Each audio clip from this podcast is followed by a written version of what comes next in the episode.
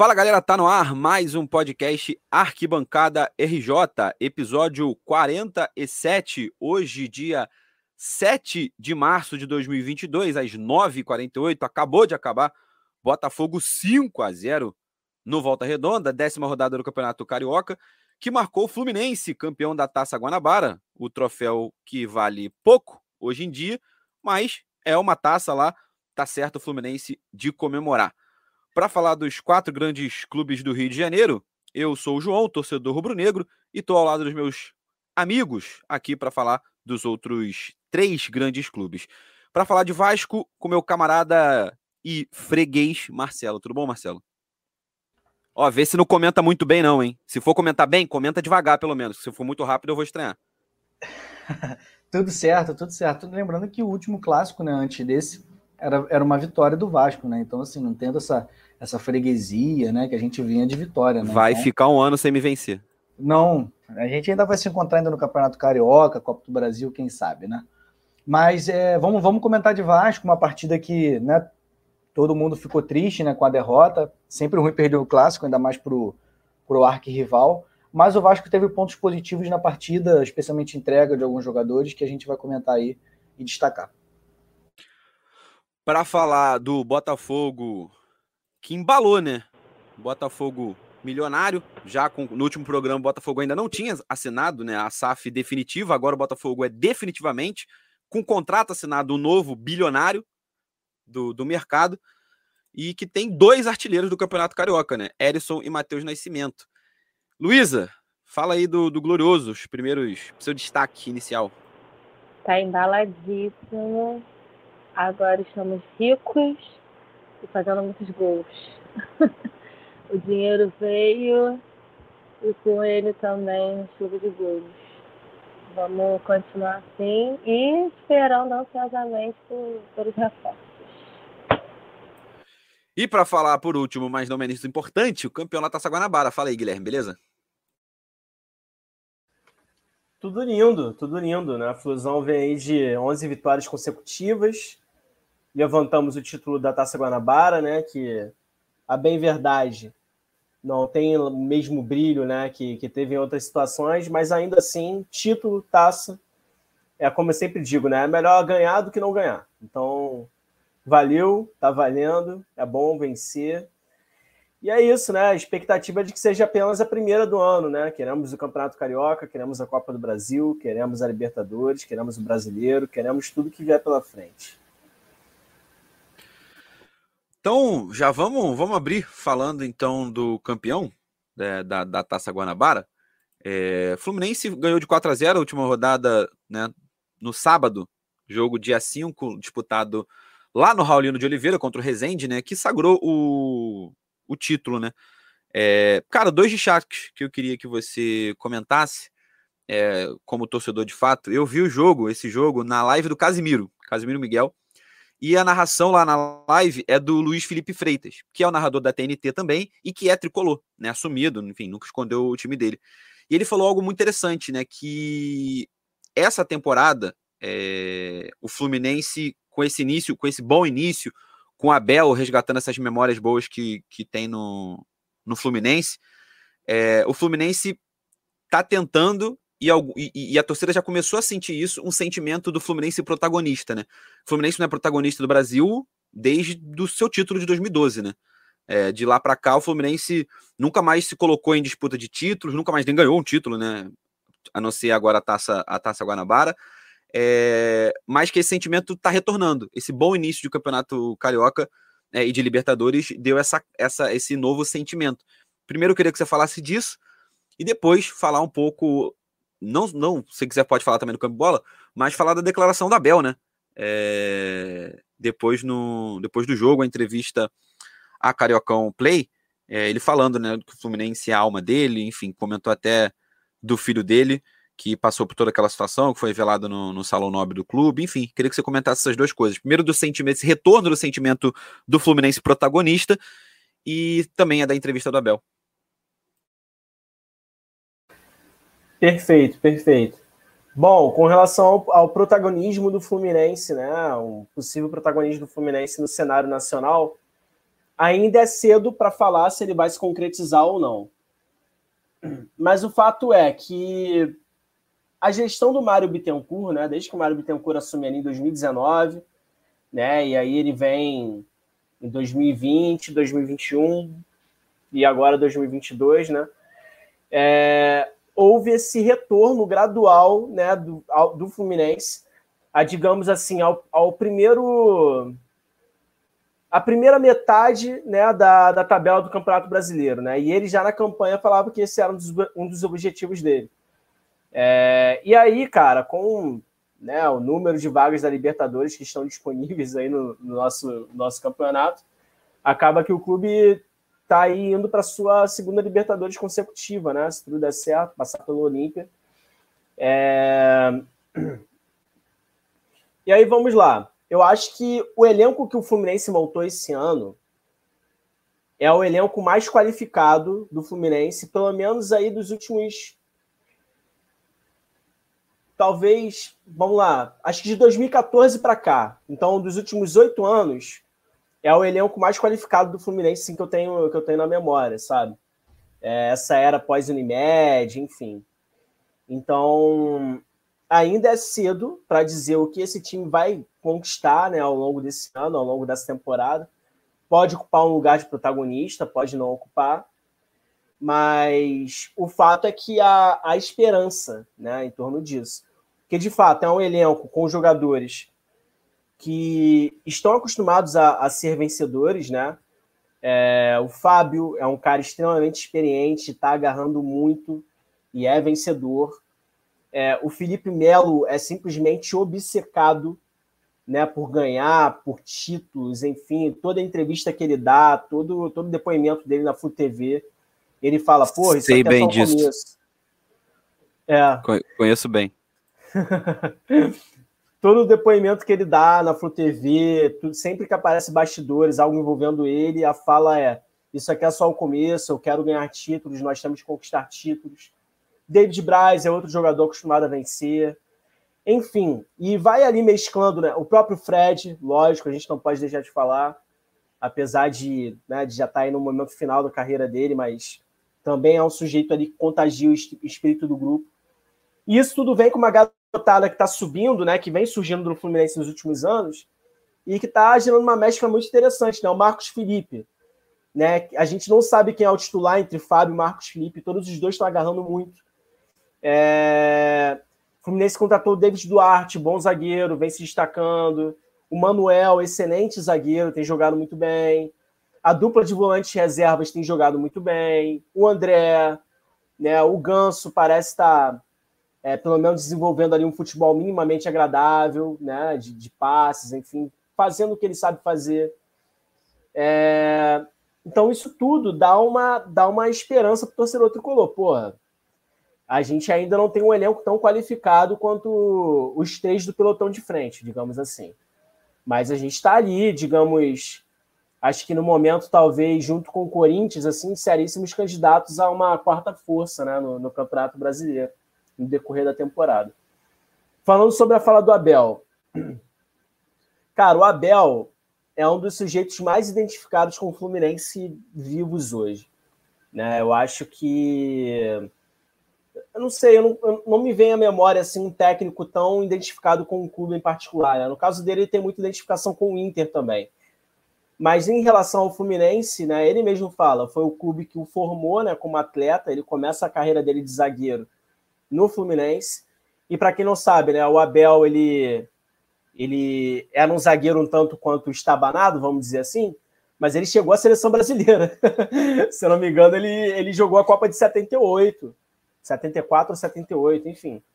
É...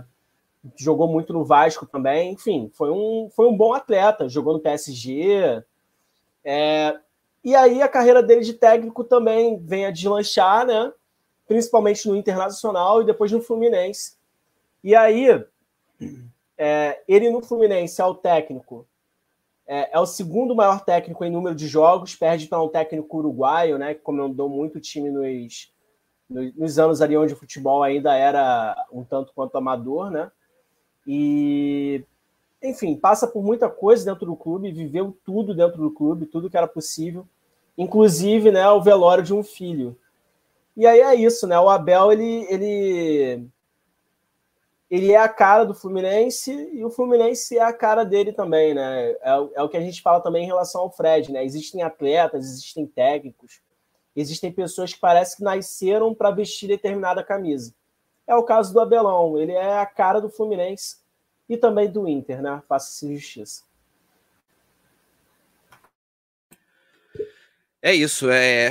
E aí, sobre, sobre campo e bola, é, o Fluminense já joga, né, agora no, no meio de semana, pela, pela Libertadores, o jogo contra o Olímpia, né, do, do Paraguai. Jogo que vai ser quarta-feira, né, mudou de data, seria na terça, mas aí passou para quarta, porque o Olímpia tem um jogo no domingo, né, que não, não poderia ser adiado. Fala, Guilherme. Me, me fuderam, né, porque... eu queria eu queria muito ir nesse jogo, aí, pô, terça-feira, tranquilo, me programei para comprar o um ingresso. Aí mudaram para quarta-feira, que é um dia onde eu tenho aula. Resultado, vou ter que sair na metade da aula para assistir o jogo, né? Porque eu não vou deixar de assistir o jogo. Ou seja, estragaram com o seu jogo, não, estragaram com a sua aula. Não deixa a, faculdade, aula. não deixa a faculdade atrapalhar o seu futebol. Exatamente. fica essa lição aí. Tá? Como os bons, como os bons educadores que somos, fica essa, essa mensagem para quem estiver nos ouvindo. É, mas o que eu ia falar, já decide, já começa a decidir a sua vida agora no meio de semana, né? Contra o Olímpia. E aí não vou te pedir para falar do jogo do Milionários, não. Quem quiser saber o que o Guilherme achou do jogo do Milionários, tem pós-jogo lá no, no arquibancada. É, ele fez sobre. Fez dois, dos dois jogos, né? Então, quem quiser saber do que ele achou do confronto, vai lá, passa lá no, no, no Instagram da Arquibancada RJ para ficar sabendo. É, mas eu ia falar sobre as expectativas, cara, é, do que, que você vem vendo, né? Muita gente vem brincando, inclusive eu, falando que o melhor time do Brasil é o time reserva do Fluminense, né? E o segundo melhor time do Brasil é o titular. é, que, o, que o reserva é, pode até não ter as peças mais, mais marcantes, né? Os nomes mais conhecidos do, do, do brasileiro médio, mas joga mais bonito do que o titular né? Pelo menos no nível, no, no, mesmo nível de enfrentamento, que é o Carioca, o time reserva vem levando vantagem, pelo menos na plasticidade, inclusive nas goleadas, né? Goleada agora o Fluminense foi com o time reserva de novo. Enfim, expectativa para o início aí do confronto com, com o Olímpia. São dois times bem diferentes, né? O time reserva e o time titular do Fluminense, né? Ou, melhor dizendo, o time da Libertadores e o time do Carioca. O time do Carioca tem esse meio de campo mais, mais criativo, né? Com Ganso, Nonato, é... Martinelli e Wellington. Bom, expectativa para o jogo de amanhã, cara. São o Olímpia é um time que não vem em boa fase, né? É um, é um clube que, inclusive, está proibido de contratar jogadores pela FIFA, enfim, se não me engano, por dívidas, por causa de corrupção do presidente, algo do gênero. É um time muito aguerrido. Eu assisti parte do, do jogo do jogo da volta, né? Atlético Nacional e, e Olímpia. É um time muito aguerrido, muito forte na marcação, joga bem fechado. Mas assim, o Fluminense tem, tem mais qualidade, sabe? Então, principalmente agora, no primeiro jogo, né? Com a, com a força da torcida, a torcida empurrando. O Fluminense tem a obrigação de vencer, de fazer um bom resultado, garantir um resultado aqui dentro de casa, para ir mais tranquilo para o segundo jogo. É, é um time muito parecido com o que enfrentou o Flamengo, né? Até por causa da punição, eles não puderam contratar muita gente. É, acho que tem um ou outro é, reforço, mas que são jogadores que voltaram de empréstimo. Eu tava lendo uma coisa dessa. Fala, Guilherme. Estão vindo desfalcados também. Eles estão sem o goleiro titular e sem o centroavante titular também. O goleiro, se não me engano, se machucou e o centroavante foi expulso né, contra o Atlético Nacional. Ou seja, joga ainda mais favoritismo para o lado do Fluminense. Espero que se concretize. Fala, Marcelo. Vou fazer uma pergunta em relação ao Fluminense rápida para o Guilherme. Você acha, Guilherme, que o Fluminense tem chances, sendo bem, bem realista e tal, de ganhar a Libertadores? Você acha? Porque, eu, ao meu ver, o Fluminense, para essa temporada, montou um bom time. Tanto que tem o, o time reserva do Fluminense, né? Só brinca, tá jogando até melhor do que o titular. Você acha que o Fluminense tem alguma chance? Alguma chance tem, né? Cara, vamos lá. É, o Fluminense, ele, por muito pouco, não foi semifinalista da última edição da, da Libertadores. Né? Se, se o Roger Machado não tivesse tido uma, uma estratégia tão covarde contra o Barcelona de Guayaquil, né? O, o Fluminense poderia ter passado e aí a semifinal seria um Fla-Flu. A gente sabe que, mano, no clássico tudo pode acontecer, né? Inclusive o Flamengo vem perdendo os últimos jogos do pro Fluminense, né? Das últimas sete partidas, cinco dos últimos sete Fla-Flus, cinco foram vitórias do Fluminense. Então, Fluminense poderia tranquilamente ter sido, finali ter sido semifinalista e até finalista na última Libertadores, né? Se a gente volta para duas Libertadores atrás, a de 2020, se não me engano, ou a de 2019, tá meio confuso na minha memória. Mas enfim, é, não, de 2020, de 2020. O, o finalista junto com o Palmeiras foi o Santos, que não era assim, não, era um time que não estava no seu melhor momento, né? Não, não, não, apresentava o seu melhor futebol, era o tal do Cuca Ball, né? Que a galera tanto fala, e conseguiu chegar na final. Então, acho possível, acho possível. É lógico que é, Palmeiras, Atlético Mineiro e Flamengo são bem mais qualificados. Agora, se a gente for pegar os, os outros clubes da América do Sul, né, os outros times da América do Sul de uma maneira geral, eu acho que o Fluminense tem condição de jogar e ganhar a maioria deles. É um predomínio muito grande do futebol brasileiro, né? São poucos times da América do Sul, fora os brasileiros, que vão conseguir competir com, com a gente. Eu é... imagino quando o poderoso Fala. da Zona Norte, o gigante da colina, voltar é, nessa década a ser competitivo, né? Coitado dos argentinos, né? Dos uruguaios. Se já está difícil agora, imagina com o Vasco da Gama voltando a ser uma potência sul-americana, né? É, tanto que estão brigando, estão brincando que o Fluminense ganhou o Milionários, depois ganhou do Bilionários, que é o Vasco, para ganhar de novo do Milionários. Né? O Fluminense saiu ganhando gente com rico, com dinheiro aí, fez e, mais redistribuição.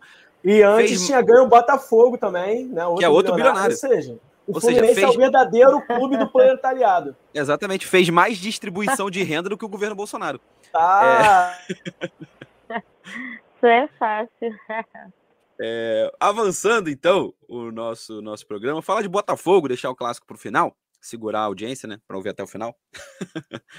é... Botafogo que goleou, acabou de golear do o Volta Redonda, né, por, por 5 a 0 e depois de ter tomado uma sapatada do, da portuguesa, também de 5, né? Negócio meio, meio assustador foi aquele jogo do, do Botafogo, gerou até repercussão, é, esporro nos jogadores, a torcida protestando, enfim, né? Porque né, perder de 5 a, 5 a 3 para a portuguesa é algo que não, não dá para fazer né, no Botafogo. Mas, Luísa, te falar mais do que o jogo, expectativa dos novos reforços, Lucas Piazon deve ser apresentada qualquer momento. Luiz Castro também deve chegar a qualquer momento. Enfim, fala um pouco como é que você está vendo esse momento do Botafogo, essa expectativa da, da SAF, é, que já saiu do papel, né? Mas começar a funcionar de fato. Enfim, fala um pouco, pouco disso da visão alvinegra. Sim, com. então, é, no momento assim atual, a torcida não está nem muito não é que não esteja ligando, né? Mas não está muito assim se importando com o time em campo.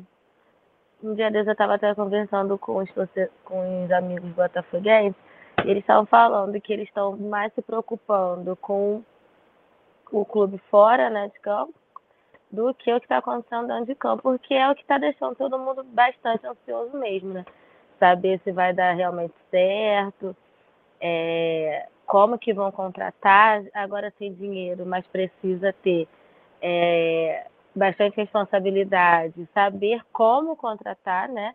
Como gastar esse dinheiro, porque também ter dinheiro não, não saber administrar não vai adiantar de nada, né? Ou gastar comprando jogadores que vão chegar aqui e não vão dar o seu melhor, não vão ser, não vão ser bons jogadores para o time e aí vai acabar gastando dinheiro à toa, né? Então, a ansiedade atual de todo botafoguense realmente é isso, né? É começar a ver os reforços, quem vem, se vão ser bons jogadores, o técnico também, né? Que tá essa novela, mas pelo que está sendo falado, parece que ele vem mesmo, né? Então a gente está no aguardo para ver um time competitivo, né? Que antes o problema era porque não tinha dinheiro, então não tinha como ter um time tão competitivo. Agora temos o dinheiro, vamos ver como que vai ser. E sobre o jogo, eu acho que o problema do último jogo foi o carnaval. O pessoal devia estar cansado, entendeu? Porque aquilo foi uma coisa horrível. E o Lúcio Flávio piorou, que já estava ruim, que escalou mal o time, substituiu mal. E o de hoje, o time começou muito bem, depois deu aquele apagão de praxe, né?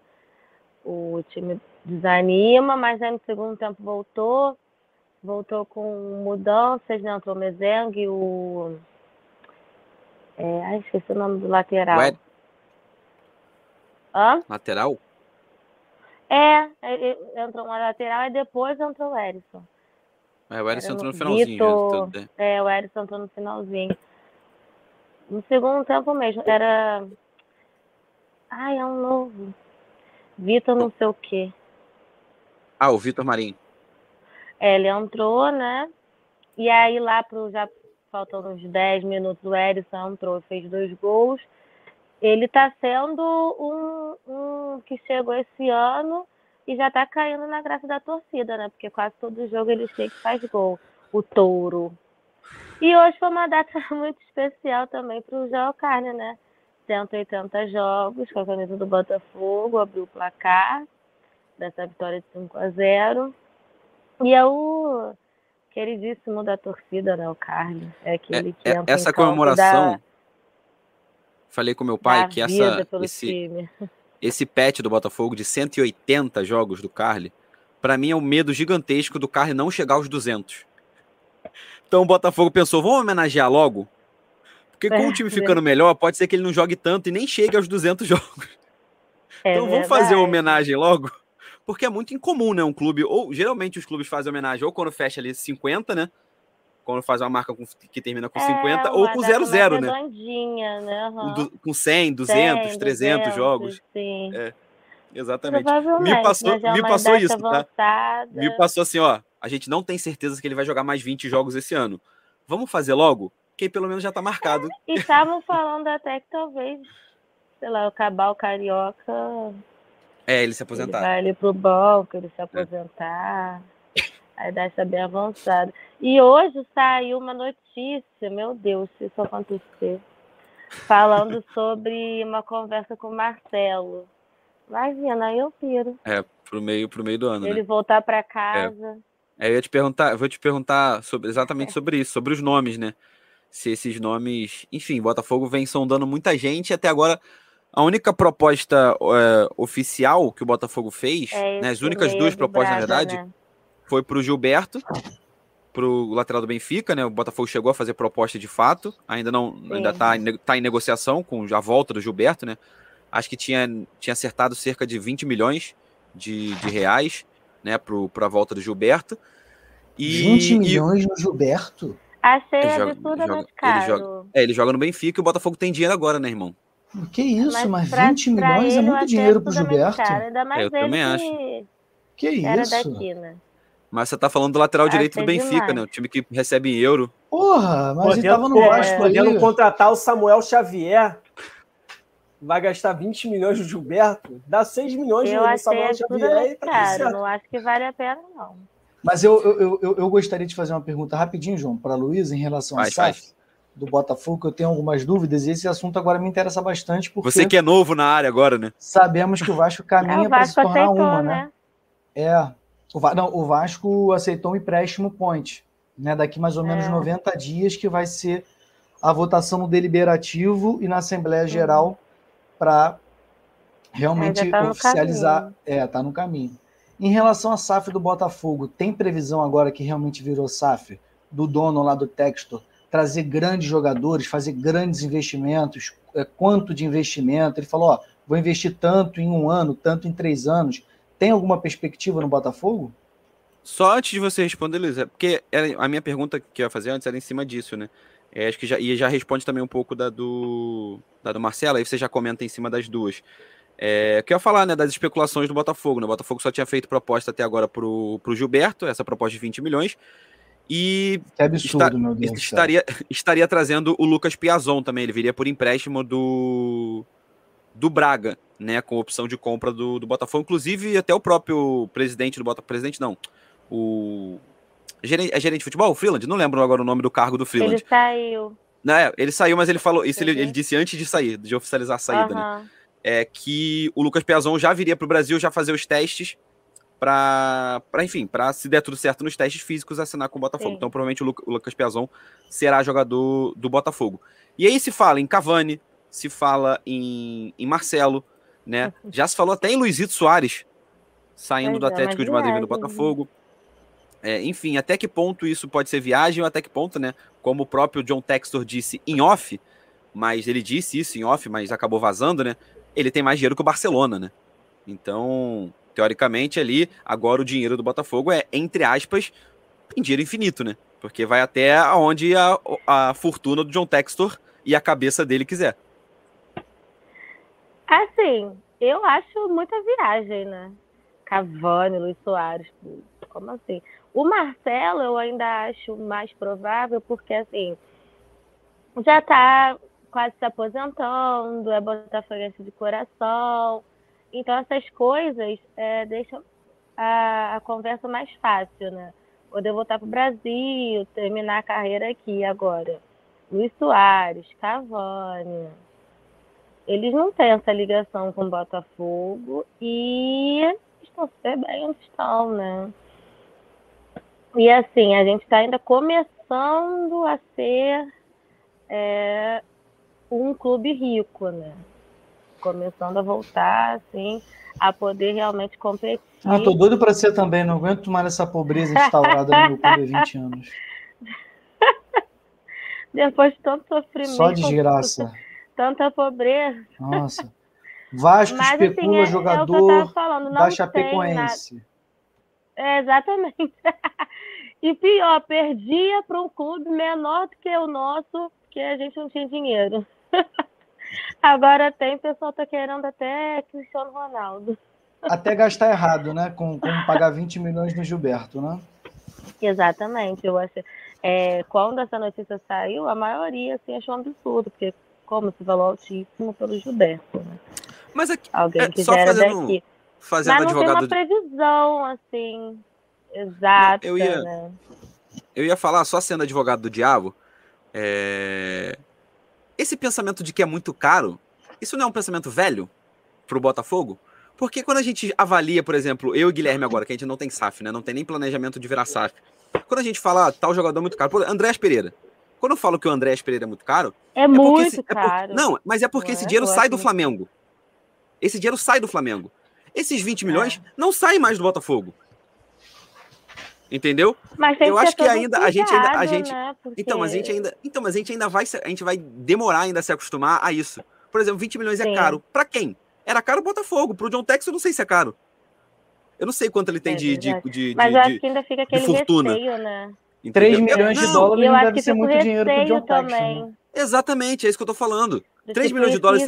Daqui a, daqui a pouco não der certo, e aí? Então, mas na cabeça do John Texto, na cabeça do John Texto, é, não sei se esse valor é caro. E a gente tem que se acostumar né, a tratar desses valores, né? Porque, realmente, é uhum. caro quando a gente vai pensar, pô, vai sair do bolso do meu time, pô, se ele não contratar esse, vai faltar dinheiro para contratar o outro. Se o John Texton errar no 20 milhões no, no, no, Gilberto, será que vai faltar dinheiro no Botafogo? Para ele investir no Botafogo? Não é, sei. Tudo, tudo, depende, tudo depende de qual é o planejamento do orçamento dele. Mas, né? hein, Luísa, mas, mas ele, ele tá tem uma. Pista... investir em futebol, mas. Enfim. Ele tem uma perspectiva de gastos ou ele vai sair contratando quando ele quiser a seu bel prazer? Não, também não é assim. Não é bagunça assim, que não. Que ele, que ele fala para torcida, ó, meu modus operandi vai ser esse, tal, tal, tal. Não, é, o investimento total é de 700 bilhões, de 700 milhões. Né, com os profissionais, é, com os profissionais também do clube, né? Por exemplo, o Freeland tinha ido lá para a Europa para conversar e tal. E acabou que ficou lá umas duas semanas e foi, e foi contratado pelo clube. Eu esqueci o nome do clube agora. É, Bahia, foi Bahia, Europa. foi Bahia. Não, ele foi Bahia, não hum? foi coisa. Bahia? Foi pro Bahia? É, o freelance foi Bahia, foi Bahia. Foi virar, ele, era dirige, ele era diretor de futebol no Botafogo, tinha sido rebaixado, né? O John Texel rebaixou ele para ser diretor da base. Sim. Ele não. Ah, é, ele não. É, ele foi fazer o mesmo. Agora ele continua sendo Sim. diretor de futebol, só que agora no Bahia. Isso, verdade, eu confundi, porque ele tinha sido. Não rebaixado, né? Mas ele tinha sido. Ah, rebaixado, né? Quando você é. trabalha com profissional, você vai trabalhar no sub-20, né? O ego, não, o ego do cara falando, fica. Porque ele ia ter o contato com o pessoal lá da Europa, né? De Londres e tal. Ah, mas então... o, o ego do cidadão, né? Você trabalha no profissional, é. descer pra base, não é, não é tão legal, né? Eu ir pra Londres, se quiser. não ia ser assim, não. Mas assim, não tem essa previsão, ah, quando que vai chegar mais gente. Agora que as coisas estão mais. É, o martelo bateu e realmente né, chegou o dinheiro, agora oficializou. Aí sim está focando mais nomes, né? Mas para mim, como você perguntou, eu acho que Cavani, Soares é bem viagem, né?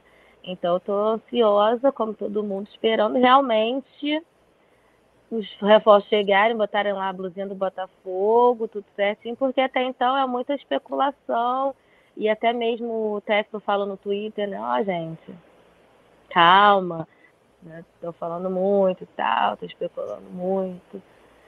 Mas eu espero que até o final do Carioca a gente tenha um time bem mais arrumado, porque com esse time atual tem algumas peças boas, né? Mas nada que que a gente possa chegar com esse time no brasileiro. Se for com esse time, se cai novamente. Né? Se for esse time, vai ser 2020 novamente. Exatamente. Então não, aí não vale a nada. Você tá cheio de dinheiro com um time ruim do jeito que tá. É, porque o Botafogo nem técnico tem, né? Pelo menos até o momento, nem né? Técnico Oficial, tem. Oficialmente. Falam que esse que tá para vir é muito bom. Os comentários que dizem. Mas tem que chegar aqui e se adaptar. Bom mesmo é, Brasil, é, né? é, o, é o único, único brasileiro, fala. Abelão. Bom é o, bom é o Abel brasileiro. o macete é contratar técnico é... chamado Abel, pô. Agora é esse. Mas resumindo, essa é a única e única mesmo ansiedade do Botafoguense, né? Ninguém tá se portando muito de como tá indo no Carioca. O que importa mesmo é como que vai o time, né? Pra disputar o Brasileirão. É... Marcelo, só para sanar sua, sua dúvida, é, procurei aqui. É, ele não fala de uma previsão de gastos para contratação inicialmente, tá? Ele só o, é. só, só o aporte financeiro do Botafogo que é de 400 milhões para os próximos três anos. Então, como vai ser gasto, o John Textor não, nunca detalhou como vai ser gasto esses 400 milhões, mas são 400 milhões para três anos. Né? Então, aí passou esses três anos, ele, aí ele investe quanto ele quiser? Aí ele investe quanto quiser, aí vai do dinheiro dele. O Brasil não tem regra de, de gasto financeiro. Entendi. O Vasco é, sete, o Vasco é também três anos 700 milhões. Depois aí vai ser o que o dono lá americano quiser também, né? É, exatamente. Porque aí não tem, como o Brasil não tem regra, não sei se com a SAF isso vai ser, né, vai ser uma, vai, se vão criar novas regras no futuro, né? Mas o Brasil, por exemplo, não tem nenhuma regra de fair play financeiro que regulamente o quanto um clube pode gastar ou não gastar, né? A gente vê o Galo, por exemplo, devendo tendo a maior dívida do Brasil e, e também tendo o maior gasto do Brasil no mesmo ano. Então, fala, Guilherme. É, essas coisas não, é bem, é bem possível que com o advento das, das SAFs, né, e, e também com, com a liga, né, a possível liga que vai, né, que fala-se que vai entrar em vigor em 2025, é bem possível que haja um fair play financeiro, sim, né? Por enquanto não, mas eu acho que no futuro próximo teremos isso aí. É, Guilherme, vou te fazer uma pergunta que só para nós aqui, sociedade civil ainda, né? Sem ser com a galera da SAF e os bilionários. É, para mim, para mim, eu, João, eu entendo todo o processo da SAF, eu sei que não é do dia para noite, mas lá no fundo, eu, torcedor, o João clubista, que é raro, mas às vezes ele se apresenta, é, não bate a dozinha de cotovelo, não, saber que, tipo assim, a gente tá tentando ali o Fluminense a trancos e barrancos, sem ser milionário, o Flamengo lá sofrendo pra caramba pra, pra se reestruturar financeiramente. Aí chegam os rivais e vendem o clube e brota 400 milhões. Bate a dozinha de cotovelo, não? Em mim bate, eu já aviso logo. Pô, João, mas Cara... não tem condição. Cara... Quando lança uma camisa em um dia o seu time ganha um dinheiro que o Botafogo ganhava no mês, filho. Então, mas aí é pelo, pelo esforço, pô. Foi, foi um trabalho conquistado ali. Mas fala, Guilherme. Cara, acho que por enquanto não. Por enquanto, é assim, falando de mim pessoalmente, né? Não. É, o que eu vejo mais assim na torcida tricolor no, no, no, no, no geral é que existe uma parcela da torcida que quer né, que o clube se torne uma SAF, porque entende que o Fluminense não pode ficar para trás, né? E assim, o Fluminense tem um modelo de gestão muito antigo, né? O Flamengo, por mais que não seja uma SAF, passou por uma reforma no estatuto recentemente, né? Inclusive foi isso que fez as receitas do clube decolar e tal. O Fluminense nem isso. Então, esse ano é ano de eleição no Fluminense, né? 2022. Então, acho que nada vai ser feito esse ano nesse sentido. Mas eu tenho certeza que tanto a SAF quanto uma possível reforma no estatuto serão assunto nas eleições do Fluminense ao longo desse ano. Eu acho que assim os, os rivais, no caso o Flamengo e Fluminense, não tinham que ter essa dor de cotovelo, sabe por quê? A, é claro que para clubes como o Botafogo e mesmo o Vasco tendo um potencial maior, mas pela situação que está pela sequência de rebaixamentos e tal, acaba sendo uma situação parece que é única, né? É, mas ao mesmo tempo pode dar muito certo, tá? Agora, se der errado, né? A gente sabe que a SAF ela não é uma assim uma receita de bolo. Virou SAF, seus problemas acabaram. A gente sabe que tem que ter gestão. Quando você faz uma gestão ruim no clube associativo, ó, Pedro Abad fez uma gestão horrível no Fluminense, convoca novas eleições, tem eleição, sei lá como é que foi, o outro vai entrar. E aí você muda, veio o Mário Bittencourt, mudou. Numa SAF, se o dono lá começa a fazer merda, vai mudar como? Vai tirar o dono, vai botar outro? Não, eu não quero o fundo americano da 77 Partners, não. Eu quero agora o do Abramovich, que está com problema lá na Rússia, lá com o Putin e tal, vendeu o Chelsea. Porra, quer comprar o Vasco? Não, vamos trocar. Entendeu? É, então, assim, clube... eu acho que tem, tem, as suas coisas boas e ruins. Então, acho que se eu fosse torcedor do Flamengo e do Fluminense, eu não estaria com dor de cotovelo, não, até porque é, o Flamengo está bem financeiramente e o Fluminense é, tem demonstrado evolução. É, o clube tem as suas maneiras de se resguardar, né, quanto a possíveis irresponsabilidades, né, do, do investidor. E em caso do investidor, por exemplo, falir ou qualquer coisa dessa, ele provavelmente vai vender as ações dele no clube, né? E aí vão vir novos investidores e vão comprar essas ações. É...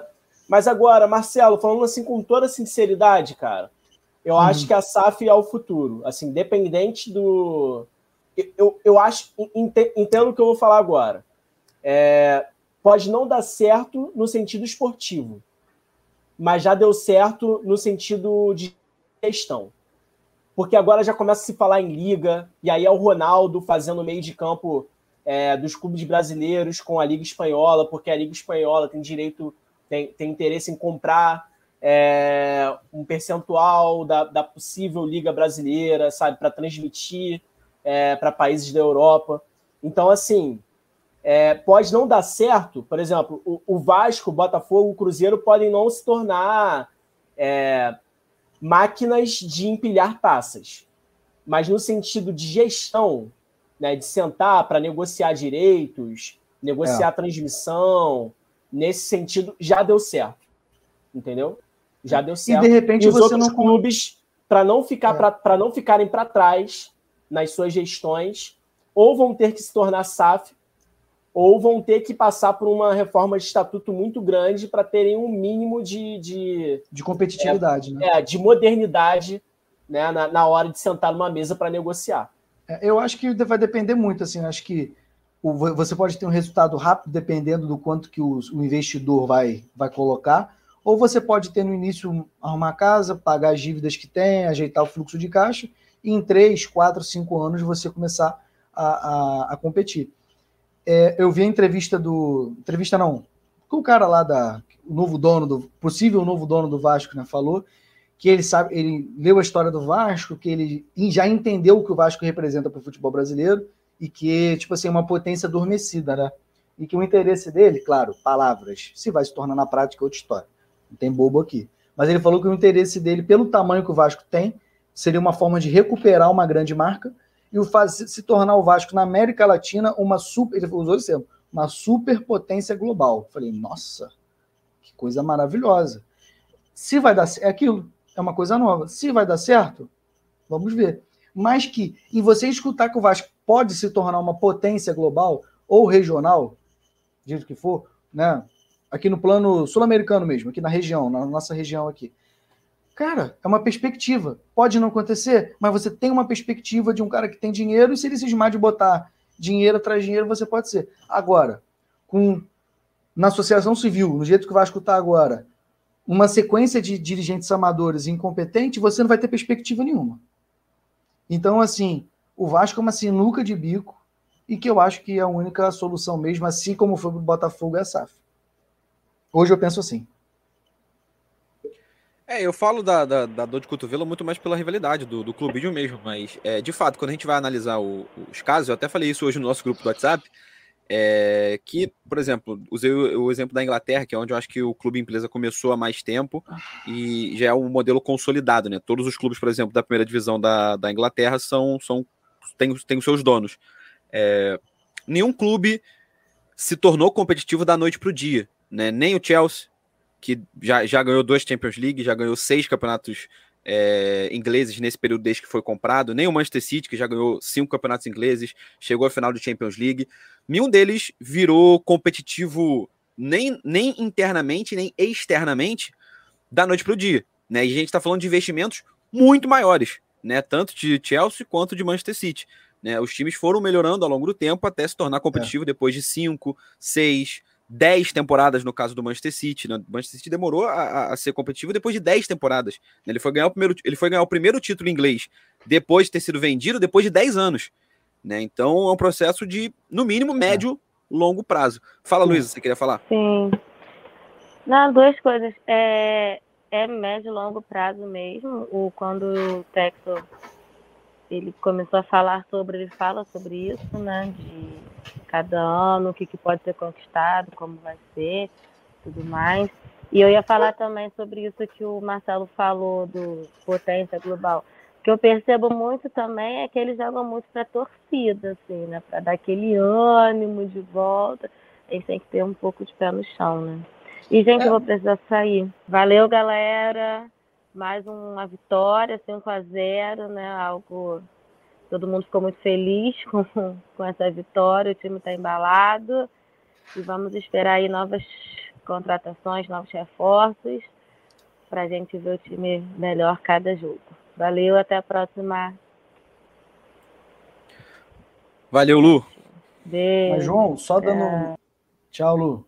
Mas só dando a última, uma última pincelada nesse assunto, porque a gente tem que ir para o clássico. Fale. É, eu acho que é complicado se o grupo americano tivesse comprado a Chapecoense e tivesse, não, vamos transformar a Chapecoense numa potência global. Claro que ele está jogando para a torcida e tal, mas você compra o Vasco, você compra o São Paulo, você compra o Palmeiras, o Corinthians, o Flamengo, porra, é, eu não, não vou colocar o Fluminense, o Botafogo, não, são clubes grandes, maravilhosos, igual.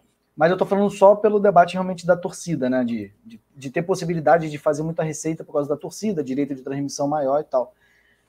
Um clube bem administrado, injetando dinheiro, vai o Vasco reforma São Januário, assim como o Palmeiras reformou o Allianz Parque, que tem uma grande receita. Hoje o Palmeiras é uma potência, assim como o Flamengo, no, na região, na América Latina. Por que, que o Vasco também não pode? Agora, ele fala global, né? Então, assim, vamos ver. Eu, eu não acredito que consiga chegar a esse, essa dimensão. Mas quando você compra um clube de massa, você o clube já é de massa. A dívida do Vasco não é das maiores, é de 700, não é de um bi como dos outros. Aí você assume a dívida e investe dinheiro, a chance de dar certo é grande. Eu, eu acredito, Marcelo, nessa questão da, da potência global, e aí, assim, não particularizando o Vasco, né, em particular, falando do futebol brasileiro como produto. Eu acredito, porque esses caras eles estão vindo para cá, eles estão investindo. É, quando, quando a 777 ou 777, sei lá como. como 77 Partners. É, é, quando ela vem e compra o Vasco da Gama, né? Compra as ações do Vasco da Gama, ela não está comprando só as ações do Vasco da Gama, ela está investindo também no futebol brasileiro. Sabe? Essa galera, né, eles sabem que o futebol brasileiro é o futebol pentacampeão do mundo. Muitos é, talentos na base. Muitos talentos, é, times e clubes que são históricos, né? E aí eles querem exportar isso mesmo, sabe? Eles querem exportar o Campeonato Brasileiro, eles querem exportar o futebol brasileiro para além da seleção, porque eles sabem que é um produto interessante. Então eu acredito. Eu acredito que nos próximos anos a gente vai ter sim uma potência global dentro do futebol brasileiro, uma, duas, três. Que seja o Vasco da Gama, pelo amor de Deus. Eu acho é. que não sei nem como reagir, meu Deus do céu. Sabe, assim, eu. É muito eu, sofrimento. Eu, eu, eu, acho assim, é o projeto. Né? É, é um claro, projeto não só de quem está investindo no, no Vasco da Gama, acho que é o projeto no momento é, eu diria assim, de muitos clubes brasileiros, né, e, e, do futebol brasileiro como um todo. Vai vingar? Não vai vingar? Não sabemos. É, né, mas o projeto tá prometo, tá prometo agora que realmente é o último comentário, João. E a preocupação da torcida do Vasco era assim, tipo assim, agora eles vão comprar e o Vasco vai ser só um, um, um time, um clube satélite que vai exportar, por exemplo, ele é também dono do bem, tem parcelas e ações do, do Sevilha e do Genoa. Então o Vasco vai ser um time exportador para esses da Europa. Não, ele falou que quer. Aí entra a fala dele que ele quer, falou que o Vasco. Ele entendeu a história do Vasco, entendeu o que o Vasco representa para o futebol brasileiro e ele quer fazer uma potência. Vamos torcer, caso o Vasco entre realmente numa SAF, que ele cumpra o que ele está falando e que ele tenha projeto para isso. 30 mil ingressos vendidos? Fluminense. 30 mil ingressos vendidos, chega a informação. Vai estar tá lotado, que, Newton Santos. Que, que fiquem longe de São Januário, que fiquem longe do Templo do Povo. Longe. Pra gente terminar o nosso programa, já estamos avançando. Não você, Guilherme, maravilhoso, mas você poderia ir várias vezes lá para São Januário, que você é um rapaz educado, você não rouba placa do banheiro feminino de São Januário. Vai, né? o, o Fluminense vai começar a construir o estádio pela placa. Pegou a placa para começar a construir o, o estádio dele. É, eu falei, porra. A placa vai ser a pedra fundamental. Do, é, eu falei, porra, o, o, ideal, o ideal você começa com. Vai ali, no, vai no material de construção, vai, porra, cimentinho, né? Um tijolo. Exatamente. Então, porra, a torcida assim, já garantiu que o banheiro do estádio do Fluminense vai ter uma placa. Puta que pariu. Pelo menos isso já tá garantido. Troféu de guerra, hein? Caramba, essa torcida do Fluminense, essa torcida do Fluminense é muito violenta, cara. Muito violenta. Troféu de guerra. Mas agora sim, avançando para a gente ir para o final do programa, já estamos, como eu vinha falando, já estamos com o horário avançado.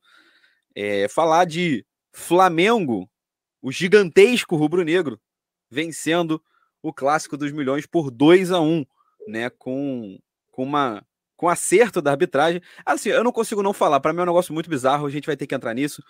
É, a gente pode até falar do jogo, posso até falar do Flamengo, depois a gente entra nessa bizarrice. Guilherme pode dar a opinião dele como alguém que está de fora da situação. É... Então vou falar primeiro do campo, que aí a gente fala do campo, depois a gente entra nesse negócio para discutir. É... Cara, é inacreditável como o Flamengo joga uma tiriça em clássico, né? É um negócio, parece que o Flamengo tá fazendo. Parece que jogadores do Flamengo estão fazendo a obrigação de entrar em campo no clássico. Que é assim: você vê o outro time dando a vida e o Flamengo tá lá, não, não é um domingo à tarde com churrasco com os amigos. Estão pensando na festa do Diego Ribas. Não sei o que acontece com o Flamengo em clássico. É, não, mas um, eu é vi um... Flamengo, um Flamengo bem mordedor, cara. Eu tô falando tecnicamente não, mas tô falando, porra, mas o Vasco pegava a bola, nossa senhora, que desespero pra desarmar.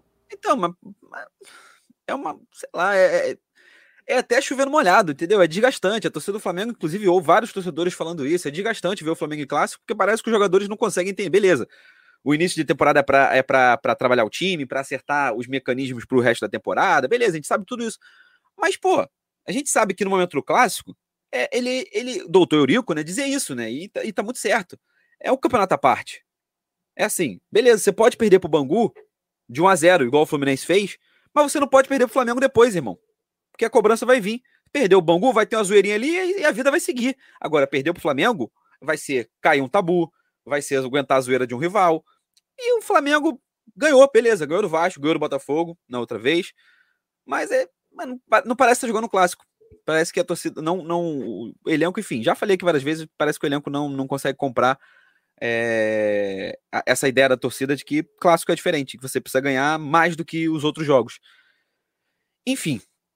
É, Guilherme perguntou ontem, durante, o, durante a partida ainda, né, se eu, tô, eu tava gostando do, do, do trabalho do, do Paulo Souza. É, e, cara, ainda é muito cedo, eu respondi isso, exatamente isso para ele, que ainda é muito cedo, mas que no geral eu tô, porque pelo menos a gente consegue ver as ideias em campo.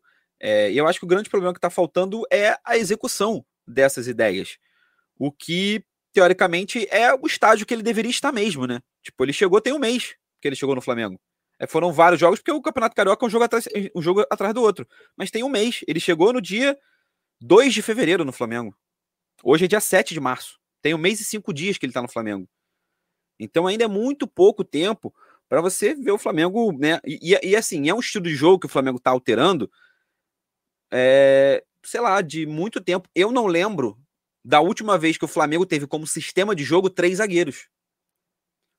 Puxando pela memória aqui muito rápido, a última vez que o Flamengo teve um sistema, teve um, foi sistematicamente jogado com três zagueiros, foi quando o Murici foi técnico do Flamengo, lá em 2011. Então, há quanto tempo o Flamengo vem numa cultura e está sendo rompida agora do nada?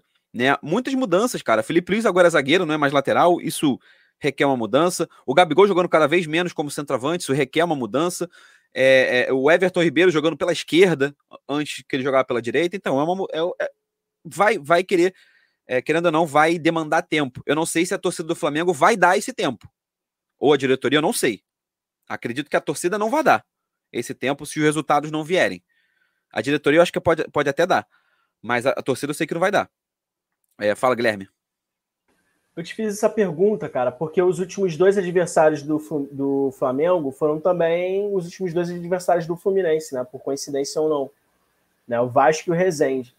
Né? E contra o Vasco, o Fluminense, é, com todo respeito, né? A torcida vascaína é o Marcelo. Mas o Fluminense passeou né, com o time reserva. É, e contra o Rezende também. Né? E aí, assim, quando você faz o comparativo, né? O, pô, o Flamengo empatou 2 a 2 né, contra o, com o Rezende e teve muitas dificuldades para vencer o Vasco. E aí você faz o comparativo, você fala, pô, mas teoricamente era para vencer com mais facilidade ainda, né? Porque o elenco é superior e tal. Eu até entendo o que você está dizendo, da questão da mudança no estilo de jogo e tal mas eu não sei também se essa é a única explicação, sabe, João? É, eu acho que vale a pena a torcida, enfim, fazer uma análise também das peças, dos jogadores, né? Acho que a geração de 85, exceção ao Felipe Luiz, que agora está jogando numa, numa, nova posição, né? Mas acho que a geração de 85 deu no que tinha que dar, né? Com todo respeito aí, jogadores vencedores e tal, mas uma hora chega. É enfim, palpite mesmo, assim, né? De alguém que nem torce pro Flamengo, que nem assiste tanto o Flamengo assim. Mas fazendo comparativo né, dos dois jogos, eu falo, porra, alguma coisa com esse time não tá ok. Eu não sei se é só o esquema de jogo, não sei se é só a adaptação. Pode ser que seja algo a mais. O tempo vai dizer. Eu concordo é, eu com o Guilherme e concordo com o João. E eu acho, entendeu?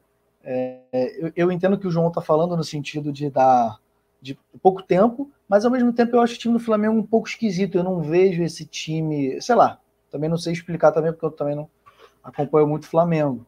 É, como o João, obviamente, acompanha e entende. É, e assim, eu acho que o Flamengo, enquanto não jogar próximo, tô falando igual, que é muito difícil, próximo de 2019, vai ser a torcida vai estar sempre com algum problema, vai estar sempre assim, porque, tipo assim, você botou a nota de corte lá em cima, entendeu? Agora a torcida não quer baixar a nota de corte, a torcida não quer, porra, a torcida quer pegar o Vasco e amassar e dar choco.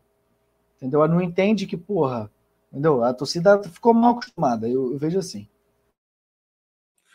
É, até acho que concordo em, em, certa parte. Eu acho que, que o Flamengo vem fazendo esse, esse olhar para dentro. É, ter trago o Paulo Souza, eu acho que foi um acerto também por isso. É, é, um cara que, enfim, ele já chegou com uma convicção de mudar o esquema e mudou o esquema. Eu, eu, eu acho isso importante, ele chegar e falar: não, vamos mudar o esquema mesmo e, e, vai ser isso aí. Eu gosto de jogar com três zagueiros e a gente vai jogar com três zagueiros. Ah, mas o elenco jogava com dois, não, não importa. Agora sou eu técnico é, e, e, vamos fazer isso. Já mostra a convicção. É...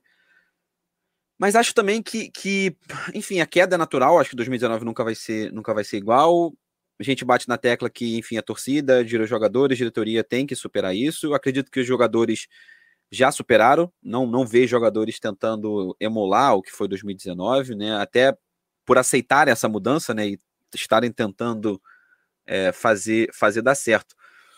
Mas enfim, pode ser um ciclo. Acho que a geração 85 de fato, né? O Diego, Diego Alves já perdeu espaço, né? Mas titular do Flamengo. O Hugo agora é o titular absoluto, né? Isso já está escancarado. Vai jogar algumas partidas porque o Paulo Souza costuma revezar goleiros nos clubes onde ele passa e na seleção da Polônia ele revezava os goleiros. Então provavelmente o Diego vai jogar mais vezes também, apesar de ser o reserva. O Diego Ribas não faz parte dos planos de titular, ele é reserva hoje, e o Felipe Luiz é a única exceção. E mesmo assim, ele não, vem, não está nos planos dele ser titular. Tanto que o Paulo Souza quer mais um zagueiro canhoto. Né? Mais um zagueiro, não, ele quer um zagueiro canhoto, né? Para jogar exatamente para ser o zagueiro pela esquerda, já que o Rodrigo Caio não é confiável fisicamente, né? O Rodrigo Caio ele se tornou o novo, o novo, o novo velho, não sei, né? Benítez na época do Vasco, né? Impressionante. Rodrigo Caio a gente não sabe quando vai jogar, enfim. Eu, não, eu, eu por exemplo, é, e vários torcedores do Flamengo, a gente já não conta mais com o Rodrigo Caio como jogador do Flamengo. É assim, ah, se um dia ele estiver bem, ok, mas eu já não conto, já não faz parte da, da minha equação quando eu vou imaginar o Flamengo é um zagueiro pela esquerda, João? É um zagueiro pela esquerda? O Flamengo é. quer? Tem um tal de Ricardo Graça, que foi vendido ah. para o Japão. Estava no Entendi. Gigante da Zona Norte. Pode tentar lá Campeão olímpico. Campeão, né? Campeão olímpico. olímpico. Currículo facinho. muito bom. Facinho, facinho. Só chegar lá, entendeu? Qualquer 200 mil por mês ele vai estar tá feliz, cara. Entendi, entendi. Vou, vou dispensar, vou dispensar a sua, sua consulta. Tá bom? Obrigado. Prefiro ficar com o Felipe Luiz lá, improvisado. É, mas, Marcelo, fala um pouco então do Vasco, né? A visão do clássico do Vasco, né? Já que, enfim, Flamengo venceu, mas eu ainda fico bolado, né? Porque não, não mostra vontade. Mas e você, do outro lado, né? Perdeu, enfim, como é que você, você vê esse, isso tudo aí? Então, João, é, a gente, nós vimos o jogo juntos, né? Ontem lá no, é, e a nossa audiência precisa saber, gente. Foi num pagode maravilhoso depois do quentíssimo, jogo. Quentíssimo, né? quentíssimo. Assim, bebendo um Guaraná de altíssima qualidade, um gelo maravilhoso.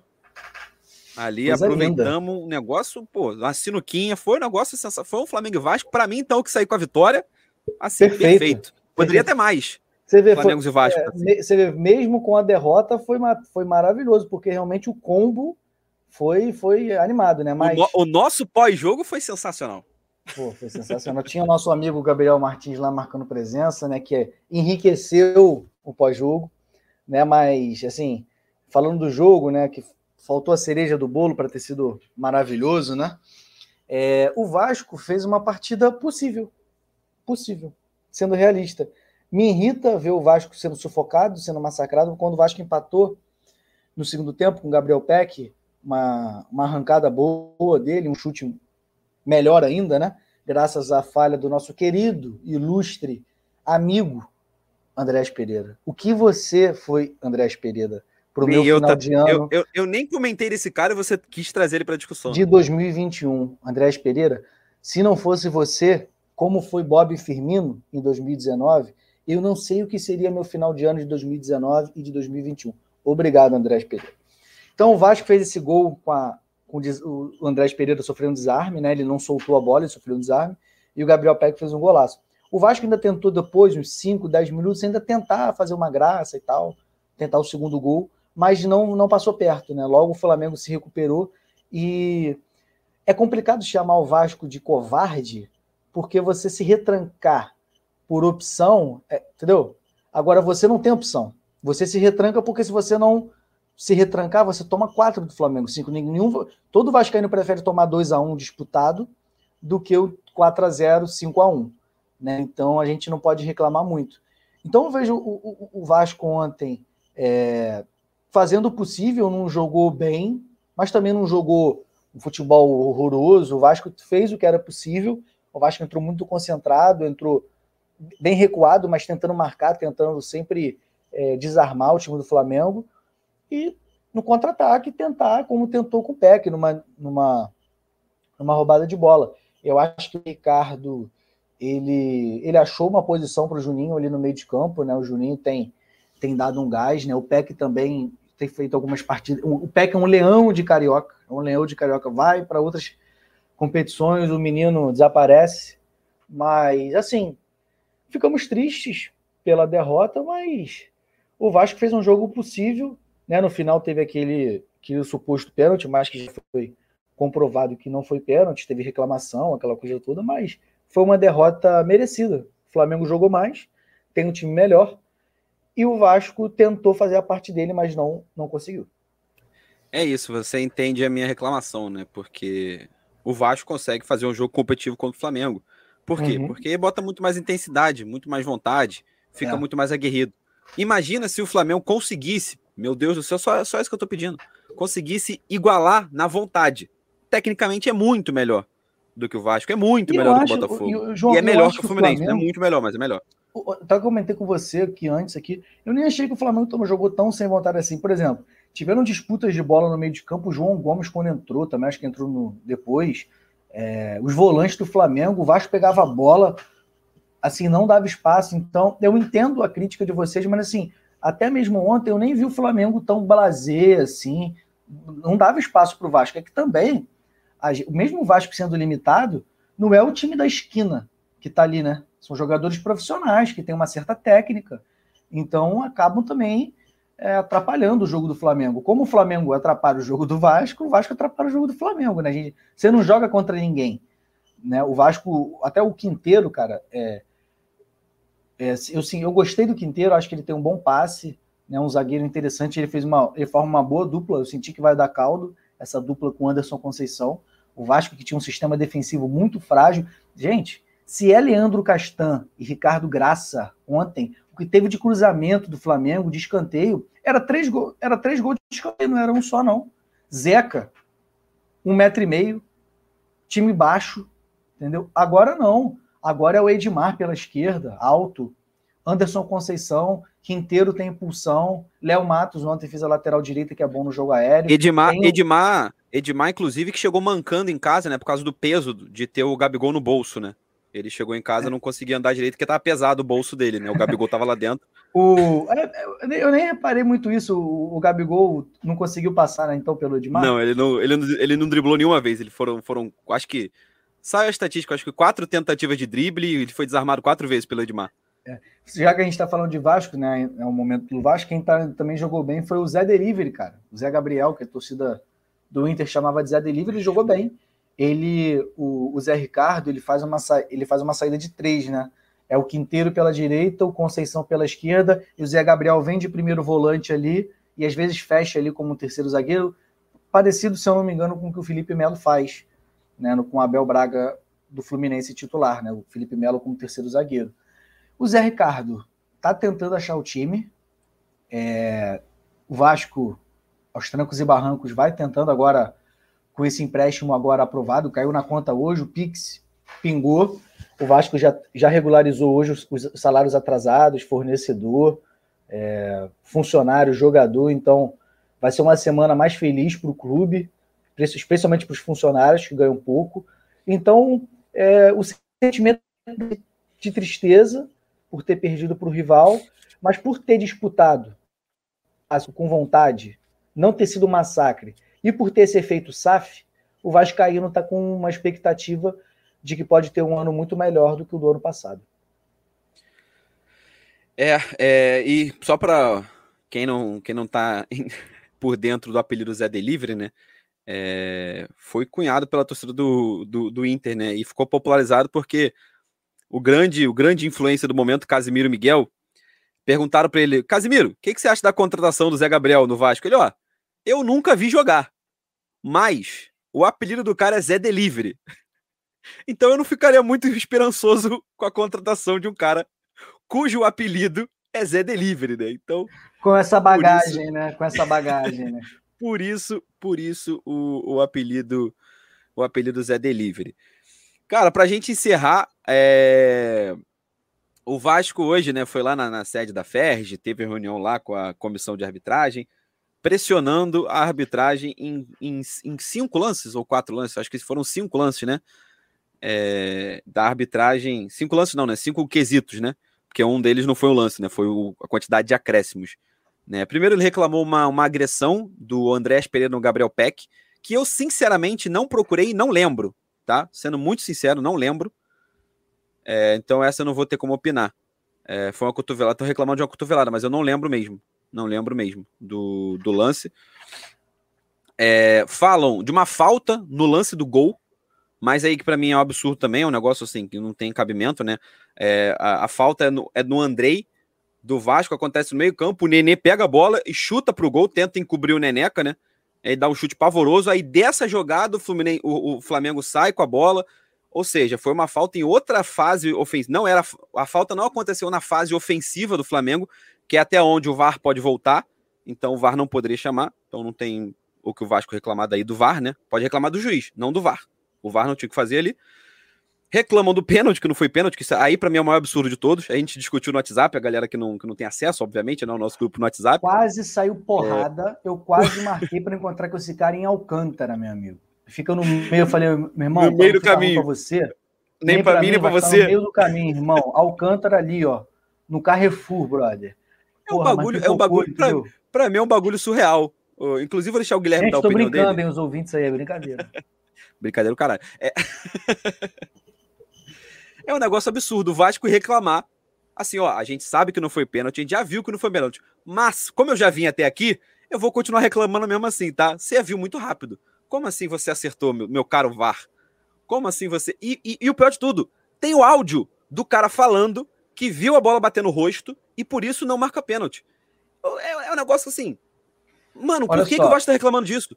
Eu, João, meu querido, eu estou entendendo sua argumentação. Agora, o que chama atenção é que em determinados lances da partida. Aqui, ó, o cara bota a mão, calma. Mas, mas calma, Marcelo, você entende. Então, eu mas você entende que isso, isso é, é, é pessoal do cara?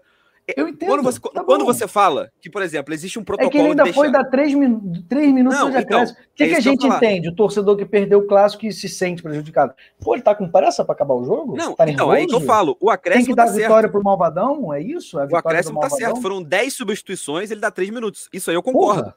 Isso eu concordo. Exato. Mas aí você reclama disso e não de outra parada que não faz o menor sentido.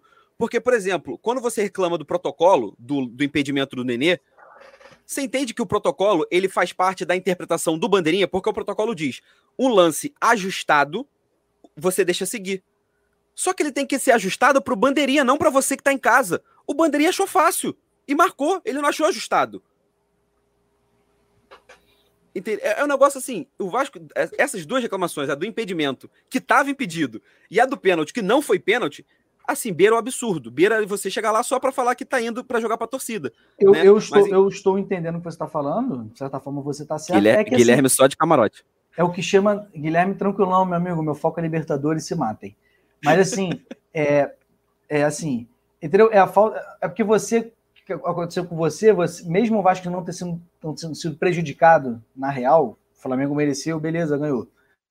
Mas é que você, porra, caraca, normalmente durante o jogo ele tinha ali, pá, calma. Às vezes lances que não tinham o mesmo grau de importância, era uma falta no meio de campo e tal. Aí logo nesse lance, que o último lance, que, porra, mesmo tendo batido no rosto, que a câmera mostrou depois, o braço do amigão tava aqui, ó. E sim, foi muito rápido. Aí eu entendo o argumento do João, entendo. Ele acertou, você está reclamando do cara que acertou. Eu sei. Mas, porra, fica um estranhamento, porque casa no momento do final da partida que ele só dá três minutos. Então, o que, que o, o adversário que perdeu a partida pensa? O amigão, tá, o amigão quer terminar logo e dar a vitória para o Malvadão. Não quer, não, não, não vai no VAR, não. De repente vai que vê aí que bateu no braço aí, eu vou ter que dar esse pênalti. O cara que perde o jogo, ele pensa essas coisas. Entendeu? Mas a vitória do Flamengo então, foi merecida eu, aí. Então, mas eu, eu entendo esse argumento na hora do jogo na hora do jogo, eu entendo a reclamação. Se o presidente do Vasco dá entrevista quando acabasse o jogo e chamasse o juiz de ladrão, falasse que o juiz é um merda, é, eu entenderia, porque ele não teria Mas visto a imagem não ainda. faz parte mais de uma gestão Entendeu? profissional não. agora que tem o Vasco da Gama. O Vasco vai na é, federação, mas, vai mas, é, mas se o Nenê, Vasco, o Nenê Carlos, fez isso, o Carlos né? Osório vai lá, vai, o Carlos Osório vai lá sentar lá na federação, toma um uísque, entendeu? Com o Rubens Lopes. O, o, o Carlos Osório que é um cara fino, entendeu? Um cara de diálogo, né? Enfim, mas, é, e também, é, João, olha só, é uma coisa muito também acumulada, né? Porque do Vasco, essa coisa clássico contra o Flamengo, nossa, o, o histórico recente é maravilhoso, né? Então, é umas.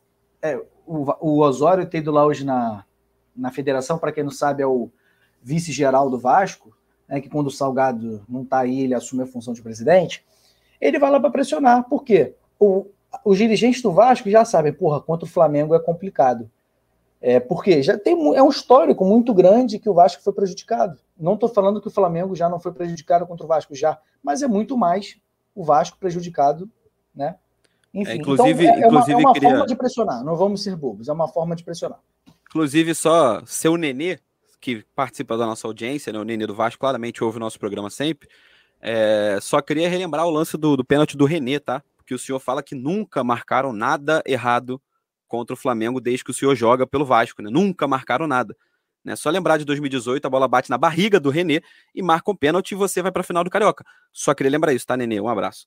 É, Guilherme, enfim, dá seus, seu, seu pitaco pela situação. Quando acontece zoa... uma coisa dessa rara, é um reembolso, tá? Zoa, é, sempre é reembolso, reembolso é eterno, para sempre. Pode errar 20, 50 vezes, ah, é reembolso, reembolso, sempre reembolso. Meu Deus, esse crédito é um negócio que, meu Deus do céu, todo banco queria ter esse crédito que, é, meu Deus.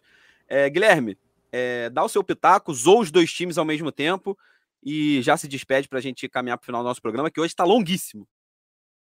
Ah, hoje a gente passou da conta, né, cara? Vamos aí para uma hora e 12 minutos de gravação. É muito, mas é muita coisa. É clássico, é Fluminense, é, não, Libertadores, sim, Botafogo, sim. SAF, Vasco, SAF, é muita coisa. É, a gente teve, eu acho que uns, uns 10 minutos à parte só falando de SAF, assim, né, abstratamente. Mas, galera, foi bom. Comentando essa confusão toda, eu achei a atitude da diretoria do Vasco genial. Genial. Genial, genial, genial. Por quê? João, pensa comigo né? Olha, olha o ponto de vista que eu vou te apresentar agora. Meu irmão, você comprou a bronca. Abra minha mente. Você comprou a bronca. Você falou, foi roubado. Ali na empolgação, entendeu? Cerveja na mente tal. falou, foi roubado, pô. Aí te chamam para resolver a bronca. Você pagou passagem, pagou Uber, foi até a sede da Ferg e tal, não sei o quê. Vai chegar lá. Você vai falar: ah, não, tá tudo bem. Não, pô. Foi mal, tava doidão. É. Foi mal, tava doidão, exatamente. Tem que sustentar a bronca. Você sabe que você tá errado. Mas sustenta a bronca que é para pelo menos. Pelo não ficar feio para você, pô. Exatamente. Até Exatamente. porque, até porque já diria uma filósofa que a gente conhece em comum: se você não cantar de galo na primeira noite, vai ser pinto vai o resto da vida. O resto da vida. Então é isso. Então, então é isso né? Canto de galo na primeira noite, porque senão tu vai ser pito pro resto da vida, pô. É, é isso. Atitude genial da diretoria do Vasco. Fica aí a, a minha saudação de palmas. Vou até pedir para a torcida do Fluminense devolver a placa do banheiro depois dessa, porque é eu achei Não, foda. e exatamente. Mas por quê? Porque o Vasco é um clube pioneiro, né? Então seus dirigentes são uma vanguarda do futebol carioca brasileiro, né? Então... Vou reclamar do acerto do juiz, ó. Que, por que, como assim? Tô acostumado com cinco minutos de avaliação de VAR tô acostumado com um porradeiro generalizado. Que paz é essa? É, que tranquilidade é essa? Que VAR é esse, que, que VAR é esse brasileiro que em 20 segundos avalia o lance e acerta? E acerta ainda. Não é que eles avaliaram e erraram ainda. Como, que, como teve essa audácia, né? No, no Brasil, no meu estadual, não. Aqui não. Na minha casa não pode. Ai, ai, mas é isso, senhores.